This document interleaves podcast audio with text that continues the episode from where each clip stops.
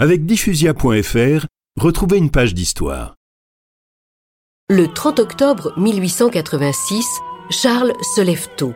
Il ne déjeune pas et d'un pas pressé, il sort et prend la direction de l'église Saint-Augustin. Charles veut rencontrer l'abbé Huvelin. L'abbé est là. Charles se dirige vers lui. Monsieur l'abbé, je ne viens pas vers vous pour une confession. Je n'ai pas la foi. Je désire seulement avoir quelques réponses aux questions qui m'obsèdent. L'abbé le fixe de ses yeux bleus. Vous n'avez pas la foi? Vous n'avez donc jamais cru? Si, il y a 13 ans. Mais en ce moment, je ne crois plus. Ce qui vous manque, mon enfant, c'est d'abord un cœur pur. Confessez-vous à Dieu et vous croirez. Je ne suis pas venu pour ça. Cela ne fait rien. Mettez-vous à genoux et dites le confiteor. Charles s'agenouille et longuement confesse toute sa vie.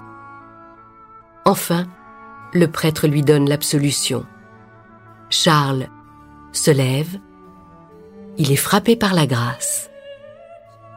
Êtes-vous à jeun? Oui. Alors allez communier. Charles se sent léger. Il ne doute plus. Il sait. Aussitôt que je crus qu'il y avait un Dieu, je compris que je ne pouvais faire autrement que de ne vivre que pour lui.